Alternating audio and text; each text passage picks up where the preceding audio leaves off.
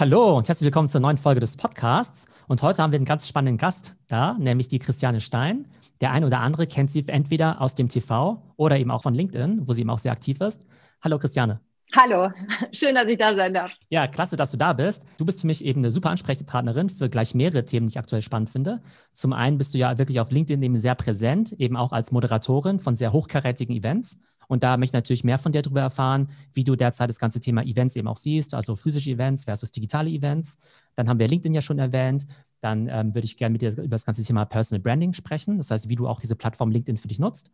Und da du ja eben auch ehemalige Journalistin bist, zehn Jahre bei NTV, würde ich natürlich auch gerne deine Meinung dazu hören, wie sich eben der Journalismus eigentlich so entwickelt, ob du dich selbst aktuell auch als Journalistin siehst oder eher als Influencerin oder als äh, Content Creatorin. Das sind ja alles sehr verwandte Bereiche. Von daher glaube ich eine ganz, ganz spannende Diskussion und äh, danke, dass du dir heute Zeit nimmst zwischen all deinen verschiedenen Events. Sehr, sehr spannend. Ich freue mich sehr auf den Austausch und ja, es wird jetzt gerade zum ersten Mal ein bisschen ruhiger in diesem Jahr. Aber ich hätte auch das ganze Jahr über Zeit für dich gehabt. Klasse. Dann fangen wir doch mal an. Erzähl doch mal ein paar Worte über dich, so über deinen Werdegang, was du früher im Journalismus getan hast und was du derzeit so hauptsächlich machst. Also ich glaube, ähm, ich habe immer schon Kongresse und Veranstaltungen moderiert, also seit sehr, sehr langer Zeit, noch vor meiner NTV-Zeit eigentlich schon. Das heißt, ich bin eigentlich schon seit vielen, vielen Jahren Moderatorin lange Jahre auch im Fernsehen, viele Jahre beim Nachrichtenfernsehen. Insofern sagst du ja auch, ich bin Journalistin. Ich habe zehn Jahre Nachrichtenjournalismus gemacht. Ich war ja bei NTV, was ein Nachrichtensender ist, der schon nochmal irgendwie anders als die Tagesschau funktioniert. Das heißt, wir haben rund um die Uhr live gesendet und auch sehr schnell immer Content äh, rausgebracht und sehr schnell geschrieben und präsentiert und ähm, komme eben aus dieser Schiene und äh, bin sehr, sehr technikbegeistert, immer schon gewesen, auch ähm, lange vor Corona schon. Jetzt sind ja alle irgendwie technikbegeistert, aber ich habe da so eine ganz intrinsische Leidenschaft für und Begeisterung und habe ähm, mich schon vor vielen Jahren so fokussiert auf Veranstaltungen, die eben Technologieschwerpunkt haben, das Thema Digitalisierung eigentlich von Anfang an mit begleitet, was ja am Anfang wirklich so in so kleinen Steps passiert ist und jetzt unglaublich an Fahrt aufgenommen hat und ähm, bin sehr viel für Kongresse und Veranstaltungen unterwegs, die dieses Jahr eben digital wurden und die im Grunde genommen fast gar nicht real stattgefunden haben. Ne? Also es gab jetzt neulich mal eine Veranstaltung, wo wirklich so ein paar Zuschauer auch waren, aber man kann schon sagen, dass das ganze Jahr 2020 digital stattgefunden hat. Und du bist ja selbstständig, richtig? Richtig, genau. Immer schon gewesen. Wie war das jetzt für dich? Ne? Also jetzt ist ein paar Monate zurück, irgendwie so Mitte März, April. Und für dich ist es ja dann eben ja schon relevant, ob jetzt eben alle Kongresse abgesagt werden oder nicht. Total, Was ja. Also dein erstes Gefühl und wie hat sich das denn so im Jahr äh, entwickelt? Weil es ja auch so ein bisschen ja repräsentativ für die gesamte Entwicklung der ganzen Event- und Konferenzbranche ist. Es gab nicht so diesen Punkt, wo man das so komplett durchschaut hat, was das jetzt bedeutet. Ne? Das bin ich auch oft bei den Nachrichten gefragt worden, wie das denn ist, wenn man irgendwie so ein krasses Ereignis irgendwie moderiert hat, wie 11. September oder Charlie Hebdo oder irgendwelche richtig krassen Sachen wo ich immer gesagt habe, ja, man weiß ja immer erst hinterher, wie krass es eigentlich war, weil man immer so da so schäppchenweise reinschlittert. Insofern gab es nicht den Moment, wo ich so total unter Schock stand oder so, sondern es war so, okay, der Job findet nicht statt, aber na klar, das geht irgendwie nächsten Monat weiter. Also ich war immer so, ich bin auch so ein sehr optimistischer Mensch. Insofern hat es mich jetzt nicht so weggehauen. Und als dann klar war, okay, das dauert länger, war ich aber, glaube ich, schon so dabei,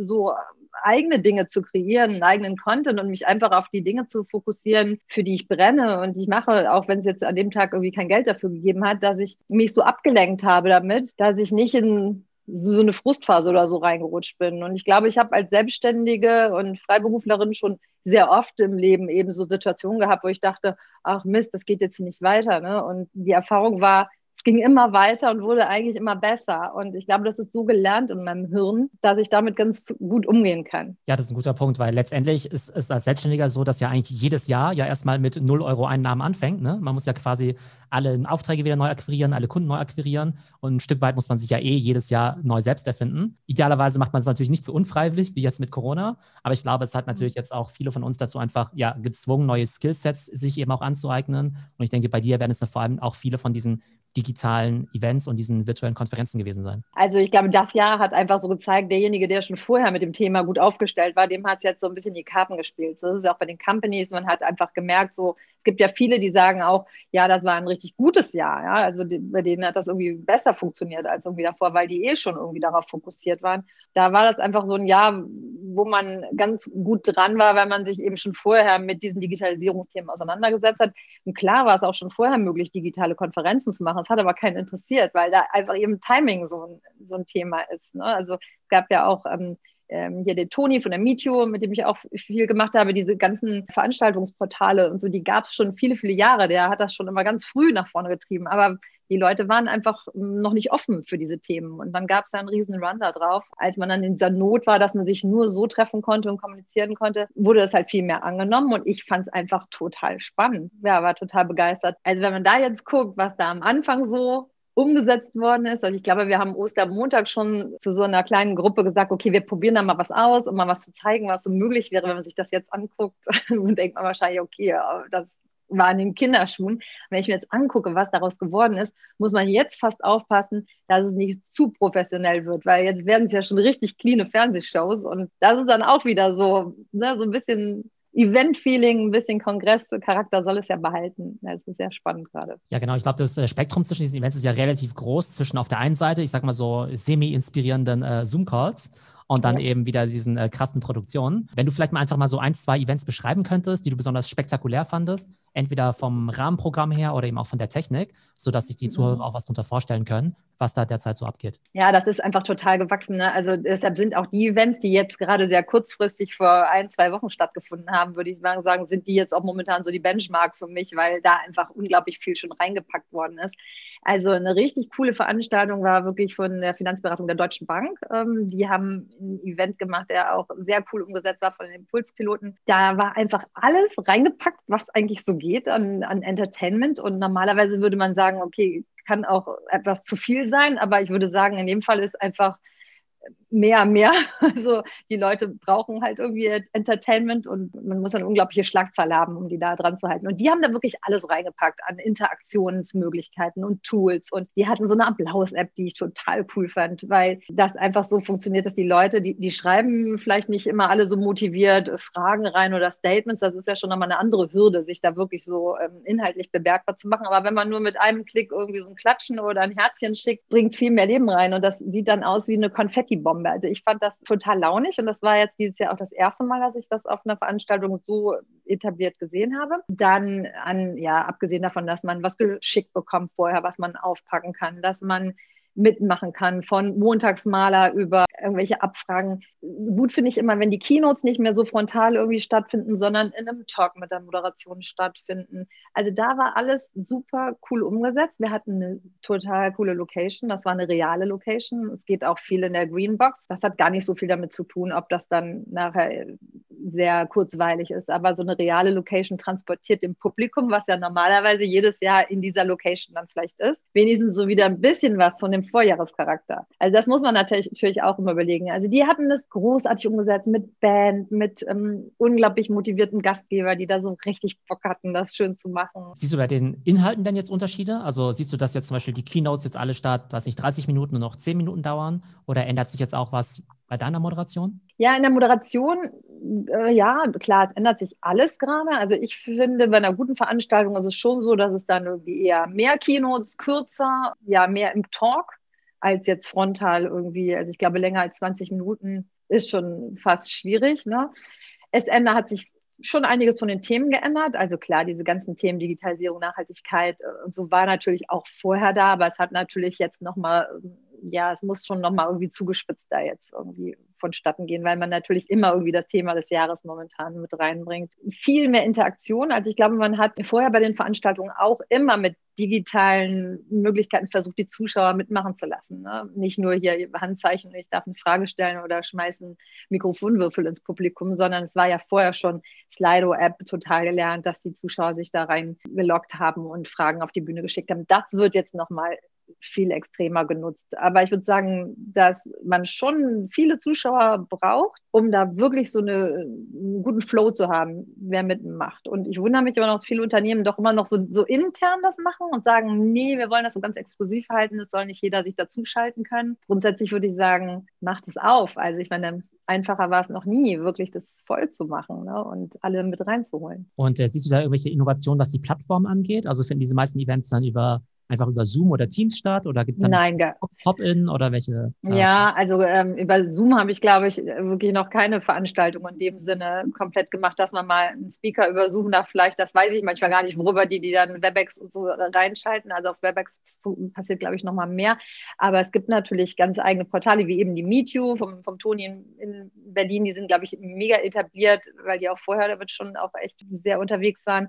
Die haben zum Beispiel auch die Digital X umgesetzt, die ja auch eigentlich fast jeder geguckt hat. Und das ist, glaube ich, eine sehr stabile Plattform. Aber es gibt eben auch von äh, die Nehru-Leute, mit denen ich auch die, die erste Future Fair kreiert habe. Es ist ein so ein richtig realer Campus, den die da kreiert haben. Also ein virtueller Campus, der aber total real anschaulich ist, wo man so durchnavigieren kann und wo man so in eine Welt eintaucht. Das ist so wieder was ganz anderes als so was Statisches, Zweidimensionales. Fand ich auch super cool. Eignet sich aber natürlich so für Messen und für größere Geschichten, wenn es jetzt wirklich darum geht, so seine Vertriebsleute so zusammenzuholen, dann glaube ich, braucht es ein bisschen mehr Ruhe in der, in der Plattform. Aber es ist sehr spannend, was da, was da gerade so passiert. Also ich glaube, da sind der Fantasie keine Grenzen gesetzt, dass man sich davon lösen muss, dass so Raum und Zeit und so, dass man das nicht mehr so machen muss, wie es dann im Jahr davor war. Also ich habe mir jetzt ja als äh, Speaker eben auch zu Hause mein eigenes Homestudio eingerichtet. Das heißt, ich habe hier im Keller eben auch alles mit Greenscreens eben voll. Ja, sowohl die Wand als auch eben den Boden, dass man sozusagen eben auch auf einem Greenscreen dann eben auch stehen kann. Ist das jetzt Greenscreen, was du hast?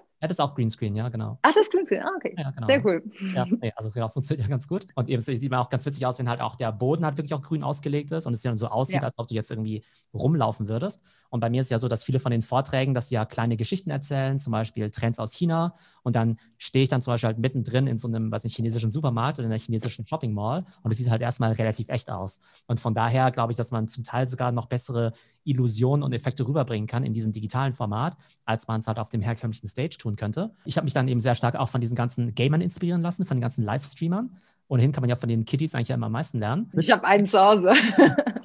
Und diese ganzen Twitch-Streamer, die haben ja nicht nur Greenscreens, die ganzen Kameras natürlich auch, die ganzen Lichter, ähm, aber dann eben auch diese Decks, wo du halt quasi deine eigene Moderation machen kannst. Ne? Ich habe halt verschiedene Szenen bei mir zu Hause einprogrammiert und dann drücke ich halt irgendwelche Knöpfe und dann geht es halt quasi ins Close-Up eben rein und dann kommt der Einspieler ja, ja. und dann kommt die Bauchbinde und dann kommt der nächste. Wie heißt das Ding nochmal? Wie heißt das Ding nochmal? Weil äh, das ist richtig cool. Das habe ich meinem Sohn vor drei Wochen kaufen müssen, weil der auch natürlich irgendwie ne, sein Intro und alles mit einem Knopfdruck reinschießt und ja, genau. das hast du alles. So ausgestattet bin ich. Ja, genau. Ja, Stream Deck heißt das Ganze. Genau, Stream Deck. Ja, genau, das ist ein super cooles Ding. Und dann, ähm, genau, ganz viele Mikrofone und so weiter. Also von daher war das so ein Thema, an dem ich ja vorher auch schon Spaß hatte, natürlich immer das ganze Technikzeug. War jetzt keine so große Umstellung, als ich mich dann eben da auch als Speaker digitalisieren musste. Und ich muss ehrlich sagen, dass einerseits genieße ich natürlich die echten Events sehr. Also gerade jetzt in 2019 war ich auch total viel unterwegs, auch viel in Skandinavien unterwegs, in Kopenhagen, in Stockholm und so weiter. Und fand es natürlich immer toll, die Leute zu treffen. Auf der anderen Seite ist als Speaker natürlich so, naja, hm, für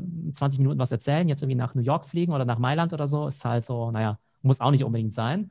Und dann ist halt schon ja, ganz nett, so von zu Hause vom Keller aus machen zu können, sag ich mal, vom Homeoffice. Wenn man jetzt eben diesen Ausblick mal wagt, ja, und sagt, okay, wir haben hoffentlich irgendwann so eine Impfung und wir könnten eigentlich wieder ganz normal rausgehen. Wo glaubst du, ist das digitale Format überlegen? Und in welchen Fällen sollten wir aber doch noch unser gutes altes physisches Format haben? Ja, ich bin ja als Moderatorin immer vor Ort unterwegs. Ich habe eine Veranstaltung habe ich wirklich voll digital gemacht. Die habe ich von zu Hause gemacht, als so dieser November-Lockdown ähm, anfing. Haben wir gesagt, okay, wir sind superartig, jeder bleibt zu Hause und das hat auch gut funktioniert.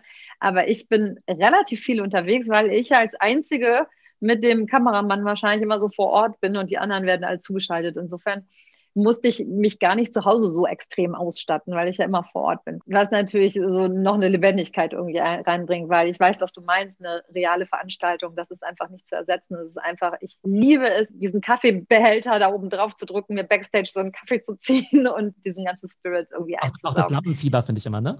Ja, das ist halt was ganz anderes. Ne? Es ist halt real.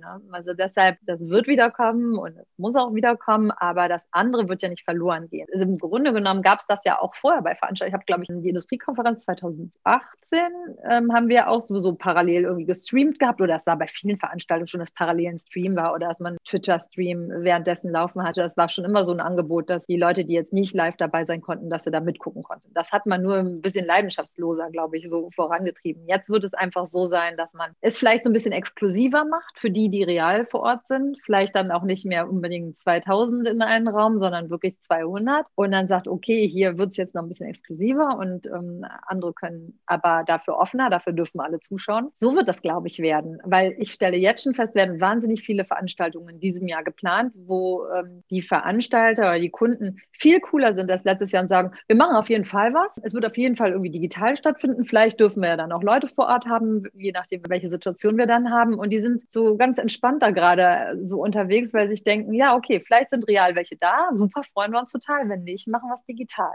Insofern nennt man das dann, glaube ich, Hybrid. Und da wird die Reise hingehen. Ich frage mich aber nur, wie man halt gerade digitale Events dann eben auch mit Zuschauereinnahmen dann auch monetarisieren kann. Denn bei den echten Events ist es ja schon so, dass wir ja auch gerne hingehen für Networking, um Leute zu treffen und so weiter. Mhm.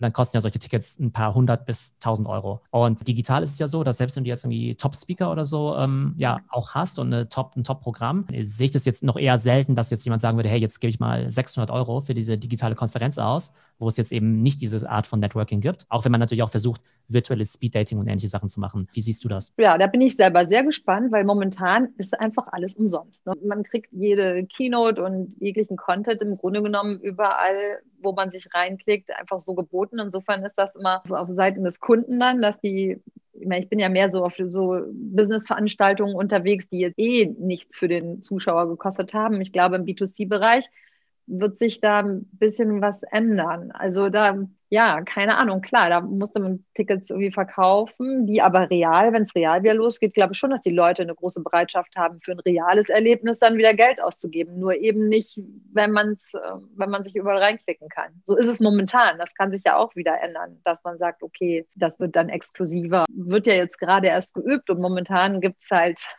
alles so. Was denkst du denn? Also wie ist das denn in China zum Beispiel und im asiatischen Markt? Wie hat sich das? Die müssten noch da einen Schritt weiter sein eigentlich. Also auf der einen Seite sind sie ja relativ schnell wieder in die Normalität zurückgekommen. Also ich finde es immer Wahnsinn, wenn du jetzt eben Bilder siehst, nicht nur aus China, ja. sondern auch aus Singapur, Taiwan, Australien oder so, wo sie wieder volle Eventhallen haben, volle Konzerte ja. Da guckst du irgendwie hin und das sieht aus wie so aus einem anderen ja. Universum oder so. Ja, da denkst du ja, das darf doch nicht wahr sein. Und äh, wir hangeln uns hier von einem drei Monate Lockdown in den nächsten und das Ganze begleitet uns noch irgendwie wahnsinnig lange. Also von daher ist natürlich so ein bisschen ernüchternd, dass wir das eben nicht so ja, kurz und knackig hinbekommen haben wie andere. Was halt gerade total viel gibt, sind halt Startups in dem Bereich. Also auch Startups, die auch schon länger daran werkeln, aber jetzt dann auf einmal jetzt eine Milliardenbewertung bekommen, weil auf einmal dann eben diese Lösung total nachgefragt ist.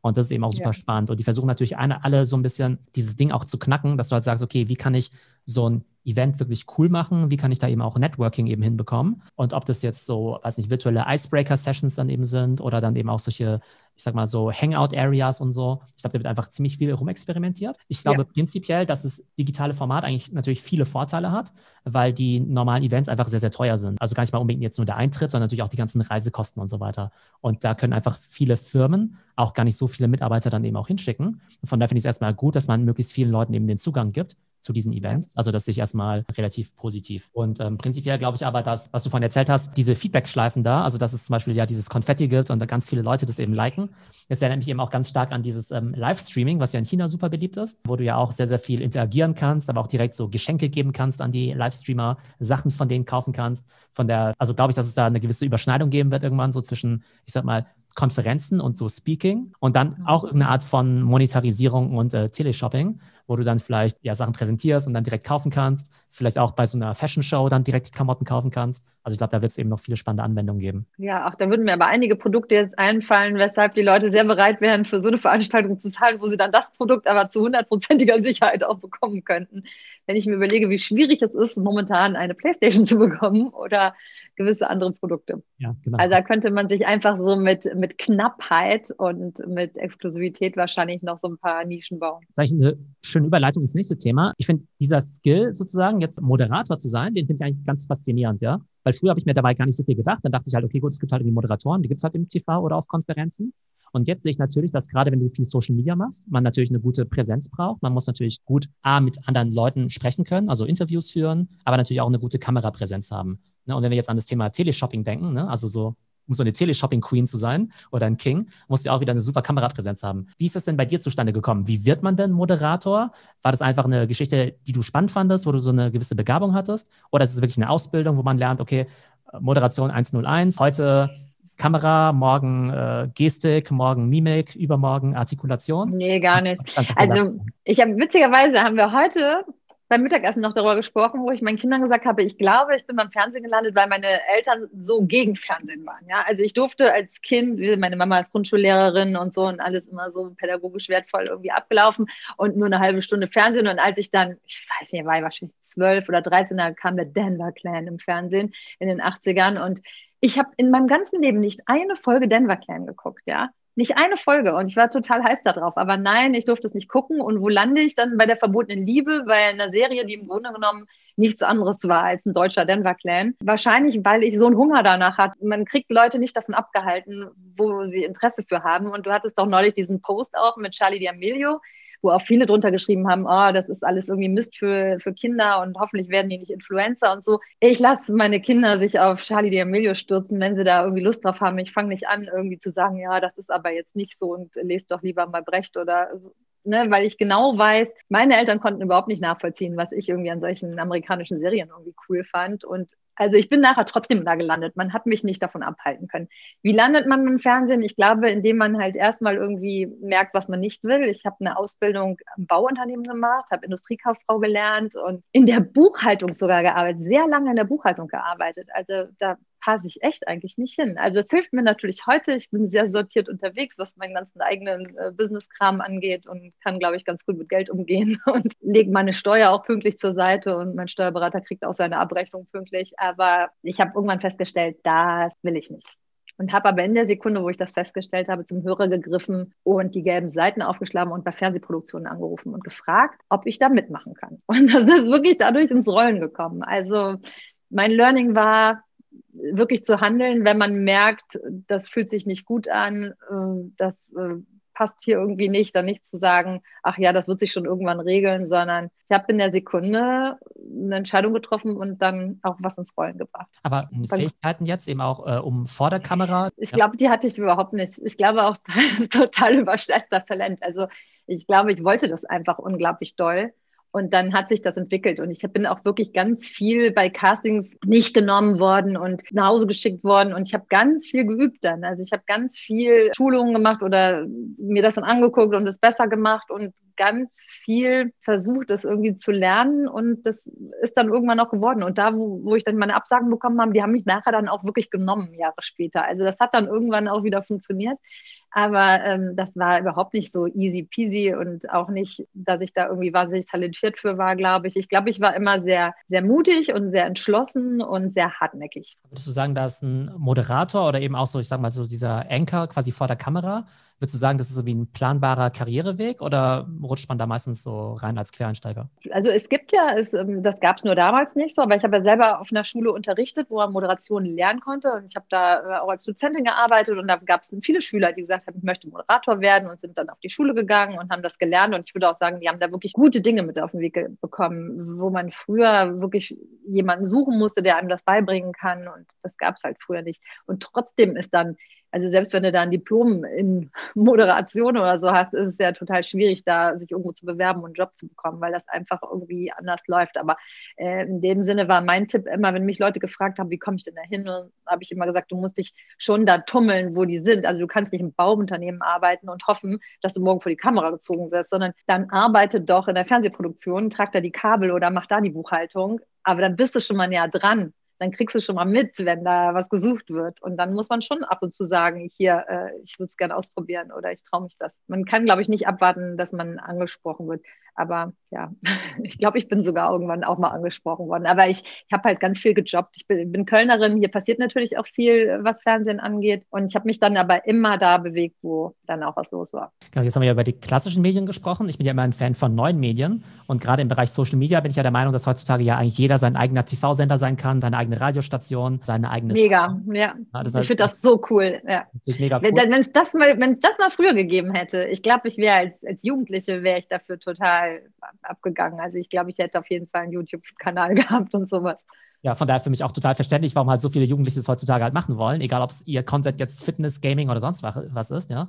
Weil du einfach mal so starten kannst und nicht so die denke wie früher, Mensch, jetzt mache ich mal diese ja. Ausbildung hier, dieses Studium und dann arbeite ich mich da irgendwie hoch und vielleicht darf ich dann irgendwie mit, was ich, 35 mal so ja. ein Format mal bei einem, was ich, Sender übernehmen oder sowas, sondern nee, wenn du willst, kannst du mit 15 so einen eigenen Channel starten. Und du bist jetzt ja auch viel auf LinkedIn präsent. Was machst du denn da? Welche Rolle spielt die Plattform jetzt für dich? Einmal für dein, was nicht, Personal Branding, falls du es überhaupt so nennen möchtest. Ich glaube, du postest ja viele Clips eben auch von Events. Genau, wie, wie denkst du über LinkedIn derzeit nach? Wie wichtig ist es für dich? Also ich mache das ja auch noch gar nicht so lange, ne? so anderthalb Jahre, glaube ich. Ich habe das irgendwann mal, ich habe nie Social Media gemacht. Ich habe nie was bei Facebook gemacht. Also klar, ich habe überall einen Account wie so eine Visitenkarte, ne? was man irgendwie theoretisch gefunden werden kann. Aber ich habe nie großartig gepostet und da nie den Sinn dahinter irgendwie gesehen. Vor allem zum Beispiel bei Instagram, wo alle ihren, ihren Blaubeermuffin äh, fotografieren und keine Ahnung, eine schöne Sofaecke oder so. Das habe ich nie so, das hat mich nicht getrieben. Aber was ich bei LinkedIn halt sehr cool fand, war, dass es eben Business war und dass irgendjemand hatte mal gesagt, glaube ich, ja, das wird irgendwann die Homepage ablösen, was auch wirklich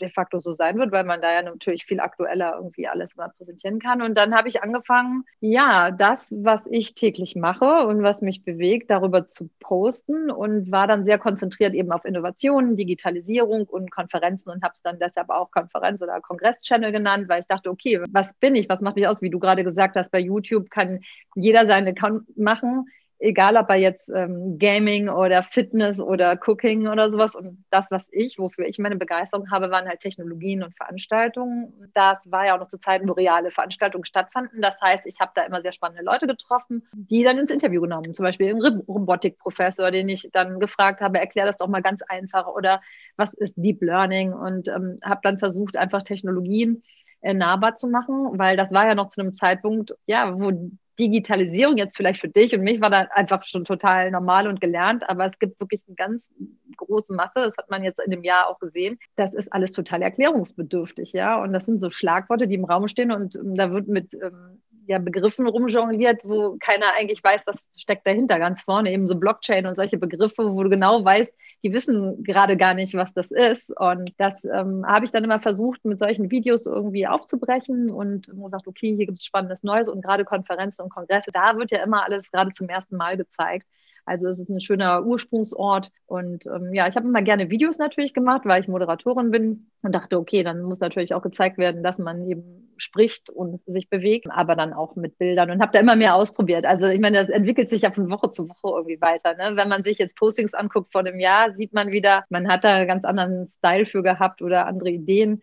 Und man guckt natürlich irgendwie, okay, was, was machen andere und was findet man cool, was liked man und so entwickelt sich das irgendwie. Es hat eine schöne Dynamik. Und hast du dann aber immer einen, weiß nicht, Kameramann dabei oder sind es einfach Aufnahmen, Nein. die quasi gestellt Nein. werden? Oder wie, wie kommen die Aufnahmen zustande? Die mache ich selber.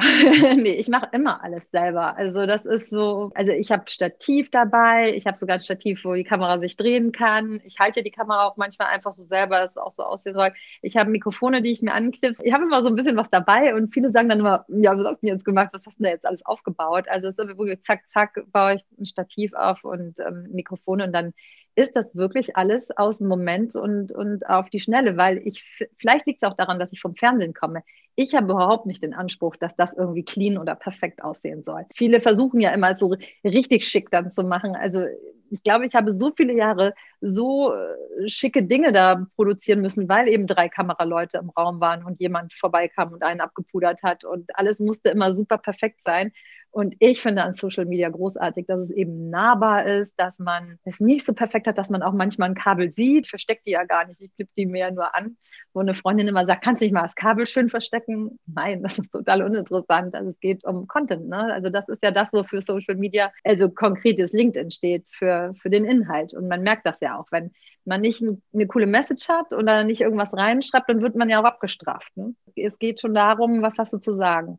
Aber ist es für dich dann aber schon auch ein wichtiger Kanal, dass du sagst, hey, das ist mir irgendwie schon wichtig, da eben ja präsent zu sein, da vielleicht auch zu wachsen, was Follower angeht und so weiter? Dass du auch sagst, Total, hey, ja. LinkedIn-Strategie oder sagst du, nee, das poste ich so ein bisschen nebenbei und wenn der Kanal wächst, ist gut, aber es ist jetzt irgendwie keine Priorität jetzt unbedingt. Nee, also ich habe schon den Ehrgeiz, wenn ich Dinge mache, dass das dann auch was wird. Aber nee, ich habe jetzt nicht irgendwie, ich habe jetzt äh, keine Strategie äh, mir hier an irgendein Whiteboard oder so gepinnt, aber es ist schon so, das weiß ja selber, ne? Man, man postet was, dann beobachtet man es und dann freut man sich, wenn es irgendwie gut funktioniert. So bin ich einfach, dass ich so den Anspruch habe, dass es dann auch funktioniert. Und ich mache das ja auch so. Ich habe eine Freundin, wo wir uns gegenseitig auch immer so ein bisschen pushen. Aber es ist jetzt nicht so, dass es so tagbestimmt sein darf, ne? weil der Job ist ja so, der ist ja noch grundsätzlich was anderes. Und das würde man sagen, das eine unterstützt das andere ein bisschen. Das ist einfach ein Marketing-Tool, ein großartiges, ja, weil es einfach super aktuell ist. Also die Kunden merken ja mittlerweile auch, dass gerade in diesem Kontext virtuelle Konferenzen, digitale ähm, Konferenzen, das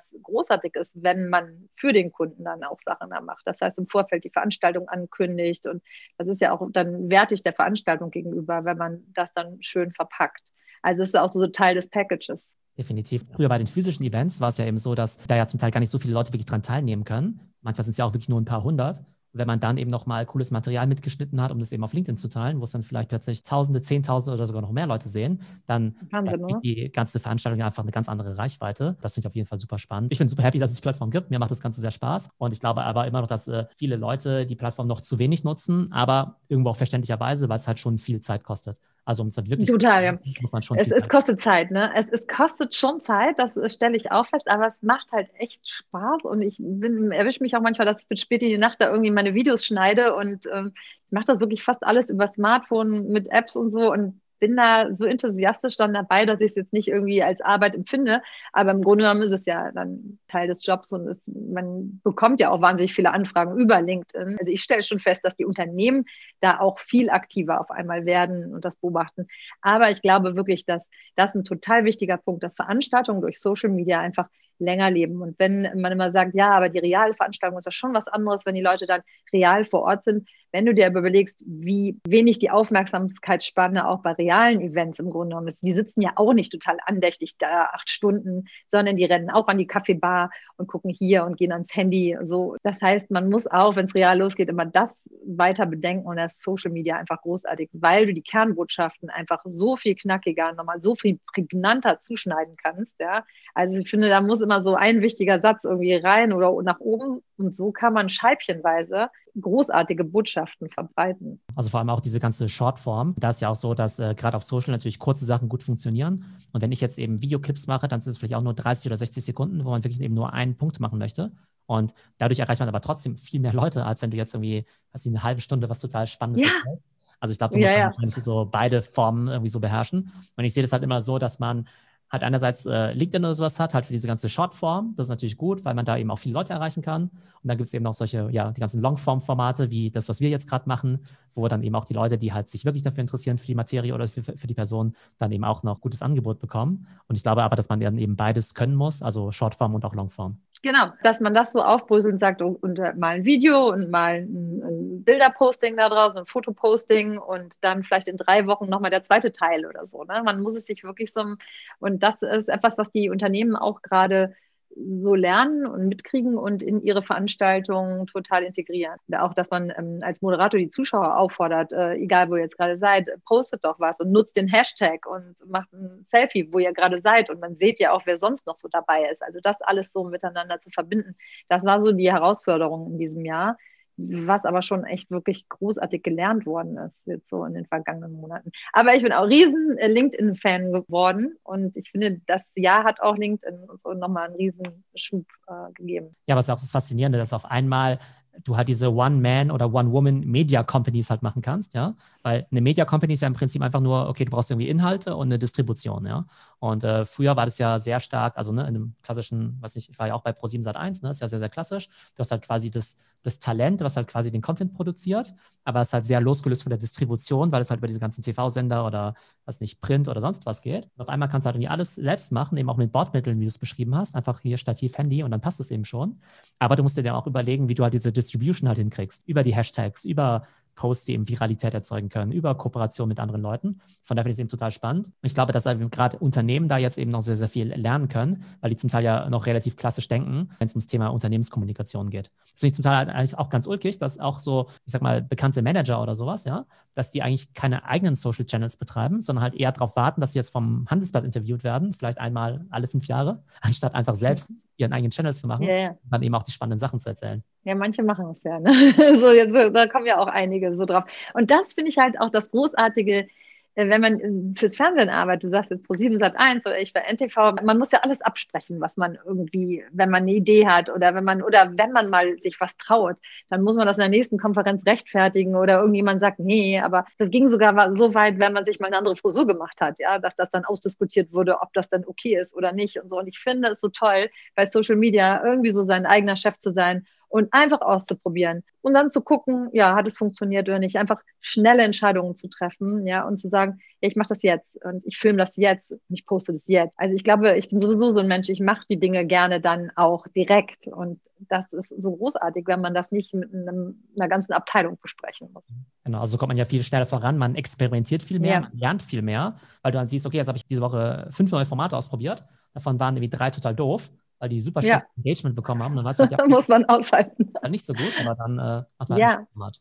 Ja, und das vergisst sich ja auch total. Ne? Also wenn du dann irgendwas dabei hattest, was vielleicht nicht so gut war, ja, dann hat es ja auch keiner gesehen. Das ist ja auch wurscht, weil offensichtlich haben es nicht so viele gesehen und nicht so viele geliked. Und, und es versendet sich halt auch total schnell. So nach so drei Tagen ist das eh dann schon wieder und dann hast du schon wieder drei andere Sachen gemacht. Also diese Dynamik ist genau mein Geschmack. Zum Abschluss würde ich jetzt noch gerne über ein anderes Thema sprechen. Du hast ja vorhin schon kurz deine Kinder erwähnt. Und ich finde es halt immer mhm. total spannend, einfach so zu sehen, was machen denn die Jugendlichen oder die Kinder heutzutage, was so digitale Trends eben auch angeht. Wir haben ja schon kurz irgendwie TikTok oder auch Gaming angerissen. Was, was machen denn deine ja. so zu Hause? Und verstehst du das alles oder sagst du manche Sachen auch, das ist ein bisschen strange, aber sollen die mal machen? Ach, von allem ein bisschen. Also viele Sachen würden die mir nie glauben, dass ich mich damit auskenne, weil ich bin ja dann eine ganz andere Generation. Also die haben noch nicht ganz gecheckt, wie technisch affin ich bin, glaube ich. Aber meistens löse ich dann irgendwelche Probleme, die mein Sohn dann hat, wenn er total ähm, verzweifelt ist, weil da irgendein Kabel nicht funktioniert oder irgend, irgendwas falsch zusammengesteckt ist oder so. Also ich habe da schon große Freude dran, mich da auch reinzuknien. Ist jetzt nicht so, dass ich irgendwie leidenschaftliche Fortnite-Spielerin bin oder bei FIFA da irgendwie mitmache, aber ich gucke schon immer, dass ich weiß, was das für Spiele sind und ich gucke mir das an und ähm, so, dass die auch gerne kommen und davon was erzählen, weil sie wissen, ich, ich, ich kapiere es. Also das ist, glaube ich, schon immer cool. Aber ich äh, versuche die auch nicht allzu sehr da zu stalken, was sie machen, weil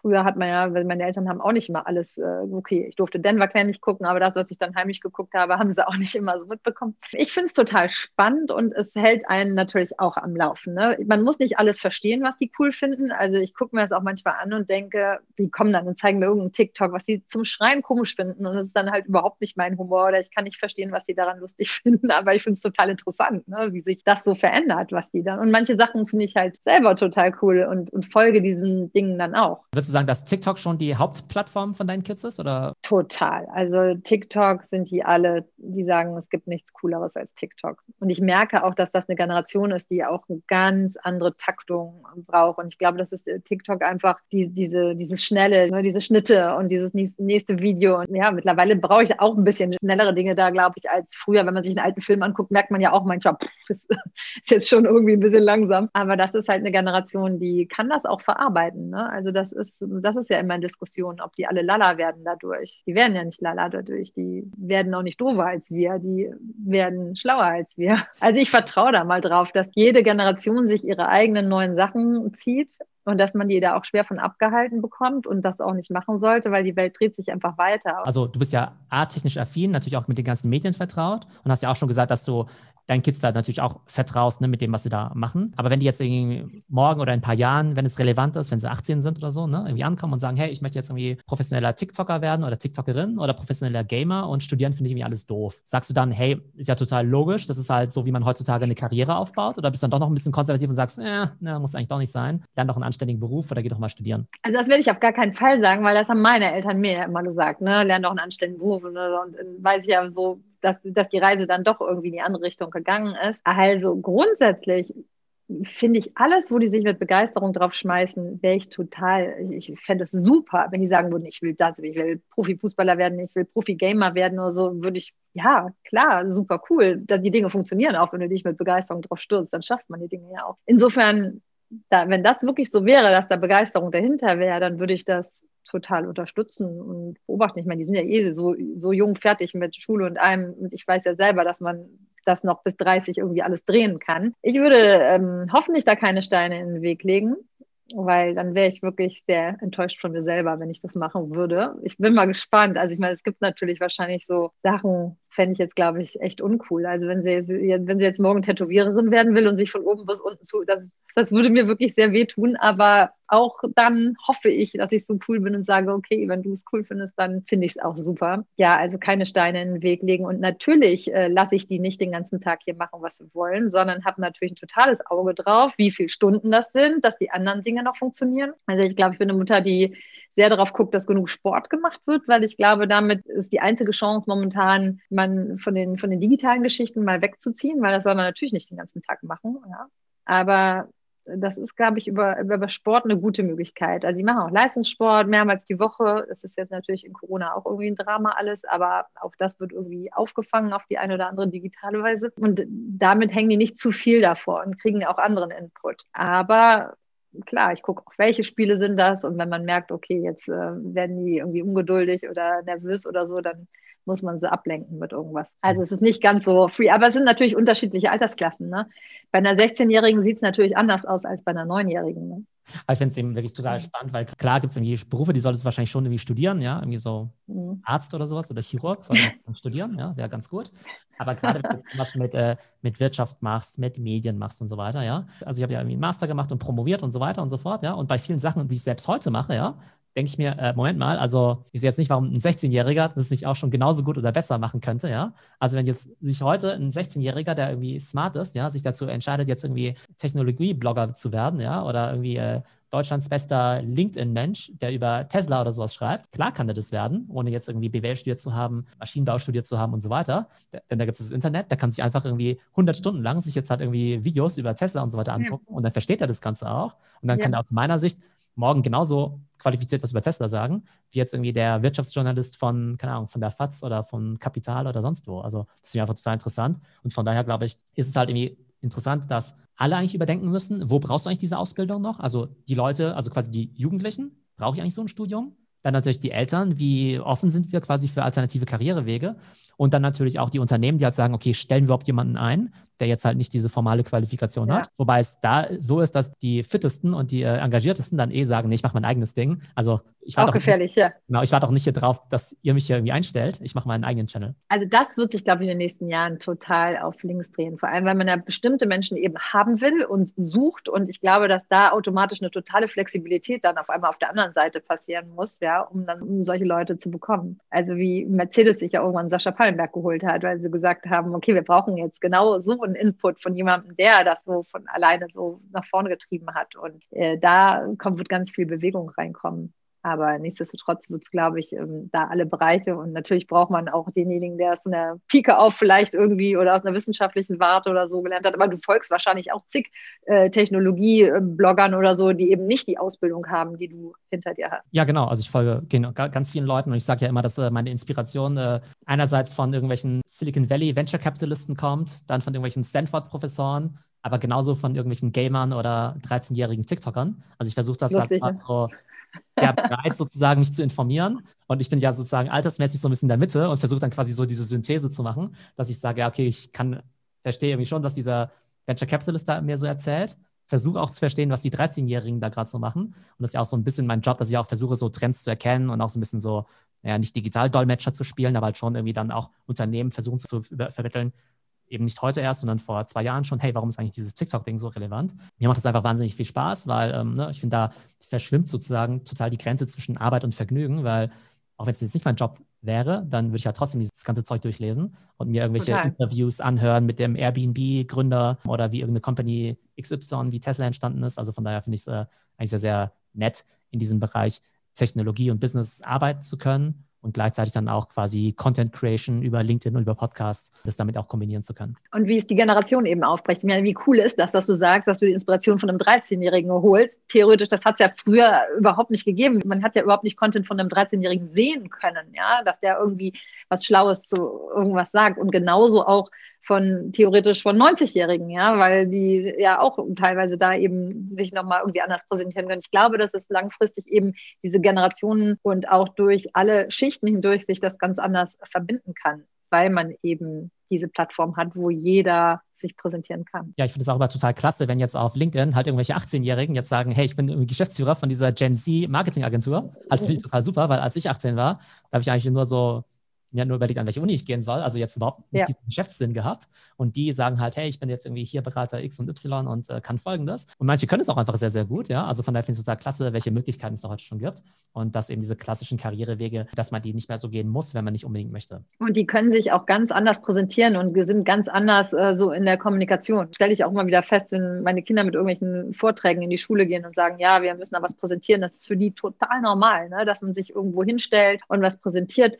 Das war ja also zu meiner Zeit überhaupt nicht so normal. Da hat man irgendwie so schüchtern ein Referat abgelesen und so. Das heißt, die haben schon mal so ein ganz, sind viel mehr so outgoing, was solche Geschichten angeht und ähm, sind unglaublich eloquent. Also das ist auch etwas, was deshalb also ich, ich, beobachte das mit großer Spannung und ich glaube, es ist natürlich einfacher, wenn man eigene Kinder hat, an denen das beobachten kann, als wenn man immer so mit der Vergangenheit da hadert und sagt, früher war das irgendwie cooler oder besser und alle müssen das so machen, wie wir das gemacht haben, in der richtigen Reihenfolge. Also ich finde das durchaus spannend zu gucken, wenn sich Dinge verändern. Super, dann vielen Dank für das äh, sehr spannende Gespräch. Wir haben heute einerseits über die ganze Konferenzenlandschaft dann eben gesprochen, wie das Ganze jetzt eben auch virtuell geworden ist, wie sich es eben möglicherweise dann auch in Zukunft weiterentwickelt, entweder mit noch ausgefeilteren digitalen Formaten oder auch wieder dem guten alten realen Format. Ich glaube, auf äh, das kann ich auch noch kaum erwarten, bis es sie halt wieder in der schönen alten Form geben wird. Dann haben wir viel über den Bereich äh, Media gesprochen. Also einerseits dann eben, okay, klassische Medien, du früher bei NTV, dann jetzt aber eben auch diese neue Medienwelt, eben mit YouTube-Channels, mit Influencern, äh, mit eben LinkedIn auch als eine ganz wichtige Plattform. Und final fand ich es eben noch ganz spannend, diese Diskussion zu sagen, hey, die Kids heutzutage, die haben einfach ganz andere Möglichkeiten, die können sich schon früh selbstständig machen, die lernen eben neue Skills. Und da ist natürlich immer spannend als Eltern zu sagen, hey, wo muss ich denen eben Freiheit lassen und wo muss ich natürlich auch ein bisschen aufpassen, dass sie nicht allzu viel Quatsch treiben. Also von daher glaube ich viele spannende Aspekte und äh, ja, vielen Dank, dass du dir heute die Zeit genommen hast. Und ich glaube, gerne, gerne. Hörer auf jeden Fall ein, äh, ja, ein super Gespräch. Vielen Dank. Danke dir. Und Kinder machen übrigens alles nach, man muss es nur gut vormachen. Sehr gut. Merken wir uns mal. Danke. Ciao. Danke dir. Ciao.